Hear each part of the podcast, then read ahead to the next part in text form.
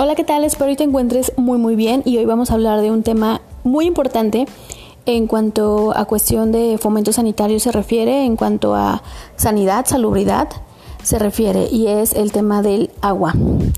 Nuestro planeta está 70% es agua, nuestro cuerpo 70% es agua, el agua es vida, el agua la necesitamos para, para vivir, el agua es esencial en nuestro organismo y es que de verdad es increíble que tomando vaso de agua, agua natural, nos beneficia a nuestra salud y haciendo eso tan sencillo no lo hacemos.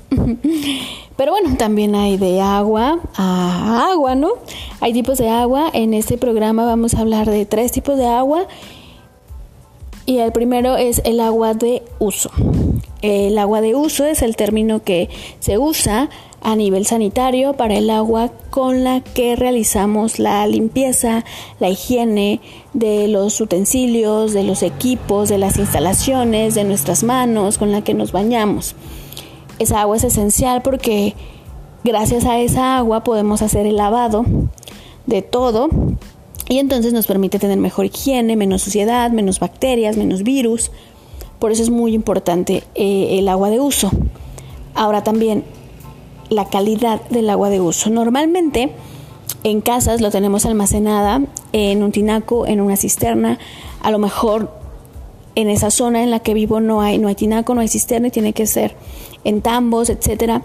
Pero bueno, por lo regular está almacenada en, en, un recipiente, esa agua de uso.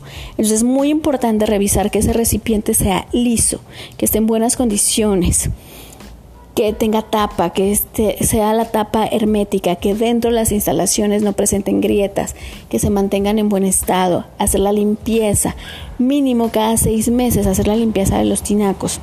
Esto es información esencial, pero desafortunadamente no se hace. Hay personas que lavan el tinaco de su casa cada 30 años, cada 40 años. Hay personas que tienen el tinaco de su, de su casa sin tapa, se voló por el aire, nadie se la colocó. Cuando te llegas a asomar, hay pajaritos, hay hay popó de gato ahí adentro porque los gatos andan en todos lados, hay tierra, hay polvo, hay dinero, ahí tirado. Y entonces esa agua está contaminada y con esa agua nos bañamos, con esa agua lavamos los trastes, con esa agua lavamos nuestros dientes. Entonces es muy importante cuidar la calidad de, de esa agua. También es importante mantener los niveles de cloro, de pronto ponerle cloro para para que esté actuando ahí con los microorganismos, siguiendo las instrucciones de las pastillas de cloro, dejándolo el tiempo necesario con la cantidad correcta, eso lo puede decir el fabricante. Hay un video, hay un video en YouTube, lo puedes encontrar, le pones lavado de tinacos Cofepris y ahí explican cómo se debe realizar un correcto lavado de tinacos. Es muy importante que tú estés informado por si contratas a alguien que te realice el lavado, tú sepas cómo se debe de hacer y lo realicen correctamente. Y ya si tú lo haces también, pues que se realice correctamente. Por ejemplo, no se debe utilizar jabones o detergentes, hay que utilizar medios de protección para la persona que está realizando la limpieza, por ejemplo, cubrirse nariz, cubrirse boca, apagar eh, la bomba, etcétera, para evitar accidentes y realizando mínimo cada seis meses. También depende de la calidad de agua de, nuestra, de nuestra localidad. El agua de uso es indispensable para la higiene. Sin agua simplemente no podemos tener higiene. Por eso es de suma importancia cuidar la calidad de esa agua, del agua de uso. Ahora es muy diferente el agua de uso que el agua de consumo el agua de consumo, que sería el segundo tipo en el, del cual hablaremos en este momento, es la que va a ingresar a nuestro organismo. Debe ser de otro tipo de calidad. Obviamente debe de tener mayor calidad, debe de tener mayor protección, debe de tener menos riesgo que con la que vamos a lavar los trastes. Vamos, va, va aumentando la importancia. Entonces, el agua de consumo es la que vamos a ingerir, a meter a nuestro organismo. Entonces, es muy necesario de igual manera establecer la limpieza y el buen estado de los recipientes en donde mantenemos nuestra agua, de nuestros garrafones, no dejarlos a ras de suelo, no dejarlos en el sol, elegir bien a qué purificadoras le estoy comprando esa agua. Porque de nada serviría comprar un agua purificada, potable, que la llenen de la llave o que no tengan sus filtros correctamente. Entonces es muy necesario ser muy estrictos, muy... Mm, la palabra no es quisquillosos, la palabra es un cliente, un buen cliente, un cliente que se preocupa por su salud y verá qué purificadora le estoy adquiriendo ese producto.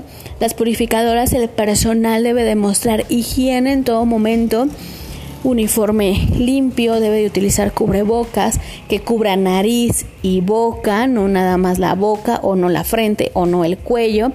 El lavado de manos constante, el área de llenado debe de estar aislado de toda la demás área, sus botes de basura limpios con tapa etiquetados, tú sabes cómo debe estar el bote de basura. Todo debe de estar en perfecta limpieza, nos deben demostrar, debe de estar pegado a la vista del cliente sus análisis microbiológicos más recientes. Deben de tener su aviso de funcionamiento ante Secretaría de Salud, deben de tener su registro de las pipas que les surten el agua, sus bitácoras de cada cuando están limpiando los depósitos de agua. se debe de observar la separación de tuberías del agua cruda, es decir, la que no está apta para el consumo y la tubería de, del agua que ya está apta para consumo. No puede haber mascotas al interior, de preferencia que sea de colores claros para observar bien la limpieza del establecimiento, acabados sanitarios, al final es agua. Si sale a repartir el personal de la purificadora, que se quite la bata, que se quite el uniforme y, o si se puede que tenga uno para salir un uniforme o si se puede tener otra persona que se dedique a hacer esto mejor. A la hora de cobrar se debe de evitar la contaminación cruzada para no contaminar las tapas, las etiquetas deben de estar almacenadas en un lugar que no sea poroso, que no sea de madera de preferencia que sea vidrio, plástico, cerrado, que todo esté ordenado, que todo esté limpio para mantener esa agua en un correcto estado. Porque recordemos que esa agua va directamente a nuestro organismo, o esa agua va a las fondas, o esa agua va a los restaurantes, o esa agua va a las tortillerías. Con esa agua se la ponen a la masa y luego la tortilla se la así. Y repito, las bacterias, microorganismos no las vemos y al igual que nosotros, necesitan agua. Entonces, claro que se pueden proliferar en el agua. Es muy importante tener cuidado con este tipo de agua y cuidar a quien le estamos comprando nuestra agua. Lo mismo en casa, cuidar las jarras que estén en buen estado, cuidar los recipientes, tener las tapas, lavarlos correctamente, evitar almacenar alimentos en jarras donde va, va a ir agua, o sea, cada recipiente con su, con su cada cual, para evitar por ahí olores o alguna contaminación contaminación cruzada y también el recipiente, eh, las fondas normalmente, a veces lo tapan con una tablita de madera, el tepache en algunas taquerías, su recipiente es, está sucio o su cuchara está sucia o sacan el tepache o sacan el agua con una cuchara y luego esa cuchara la dejan ahí arriba del trapo sucio o meten la cuchara y como no alcanza, ah, meten más la mano y la mano sucia ya tocó el agua por alcanzar no sé, algo que estaba ahí abajo, por ejemplo en ponches o cosas así. Entonces es muy importante cuidar esos detallitos para que el agua no se contamine, para que el agua esté en perfectas condiciones. Lo mismo pasa con el hielo.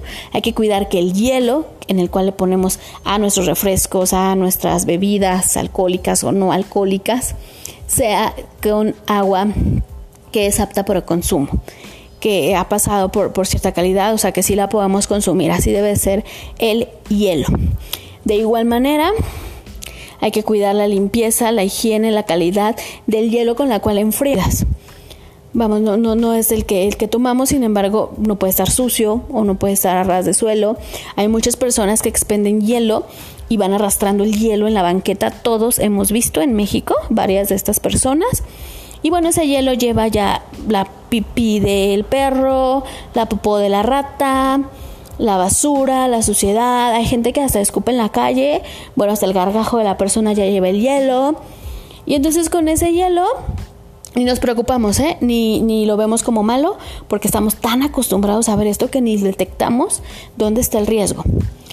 Porque decimos, ese hielo es para enfriar los refrescos, ese hielo no lo tomamos. Sí, por ese refresco lo pones en ese hielo sucio y luego tus manos tocan ese refresco y luego van a tocar tu taco, tu torta. Entonces tú solito estás contaminando ahorita con el COVID-19, con esta pandemia que estamos viviendo en este momento actual, puedes entender mejor esto, porque lo estamos viendo a todas horas en los noticieros, en Facebook, en redes sociales, en todos lados estamos viendo cómo se da la contaminación. Pues así, igualito. Entonces tú tocas tu refresco, tocas tu taco, tocas tu torta y todo eso se va a tu, a tu, a tu organismo. Por eso es muy necesario tener claro el panorama. Y eso en el mejor de los casos, porque en el peor de los casos, esa persona que estuvo arrastrando el hielo, lo ocupó en raspados o lo ocupó en hielo, nada más le echó agüita, quién sabe de qué calidad, y lo ocupó en hielo de verdad para consumo. Meseros, hay meseros que tienen muy malas prácticas de higiene en bares, en restaurantes, y agarran el hielo con la mano después de ir al sanitario y no lavarse las manos. En vez de ocupar pinzas, en vez de ocupar palas, lo agarran con la mano lo cual es un grave error porque la mano siempre está contaminada, por eso hay que preferir utilizar los utensilios. Y el tercer tipo de agua de la que voy a hablar hoy es el agua de contacto.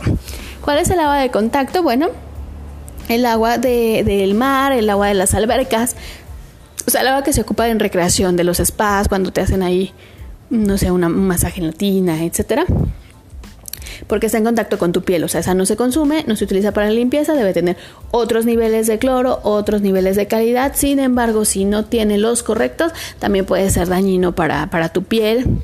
En los estados de México que tienen playas, normalmente se están realizando ahí monitoreo para ver la calidad del agua de mar y por eso también puede haber alertas de que no te metas en esta temporada. Las albercas también son supervisadas precisamente para que cumplan con la normatividad de higiene, porque cuántas personas se meten, etcétera. Entonces deben de contar con ciertos lineamientos, bitácoras de limpieza, mantenimiento, filtros que estén en buen estado. Igual, igual que los recipientes que hemos hablado de las dos anteriores, la alberca debe de estar lisa, debe estar en buen estado, que no tenga ninguna falla que pueda contaminar el, el agua.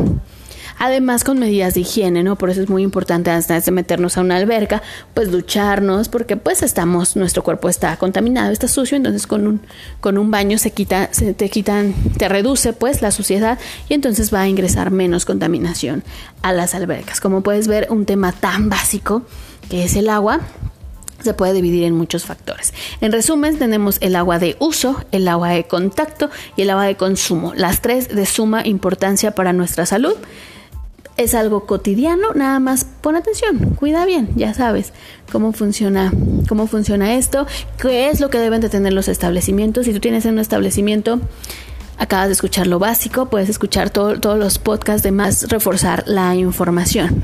Y las enfermedades que son transmitidas por el agua se, se les conoce como enfermedades de origen hídrico, por el agua. Entonces puede haber enfermedades por escasez de agua, o sea, no hay higiene, entonces hay enfermedades por escasez de agua. Hay enfermedades que se propagan con el agua, o sea, por el agua, por consumir agua que está en mal estado o porque el mar está contaminado y entonces contamina a los pececitos, a los mariscos que están ahí y luego nosotros nos comemos ese, ese marisco o el agua que, que, que toman los animales y luego nosotros nos, nos, nos comemos ese animal y entonces es por, se transmiten por, por, por agua. Muy importante poner atención. Y bueno, también por estancamiento de agua, por ejemplo, el dengue, el chikungunya, hay acumulación de agua, eso atrae vectores, que son los, los mosquitos, y esos también van transmitiendo otro tipo de enfermedades. Por eso es muy importante cuidar este, pues esta materia prima tan esencial en nuestra vida, que es el agua. Toma agua, pero toma agua de calidad. Muchísimas gracias por escucharme. Recuerda que la información es poder y si es de salud, es triple el poder. Cuídate mucho. Adiós.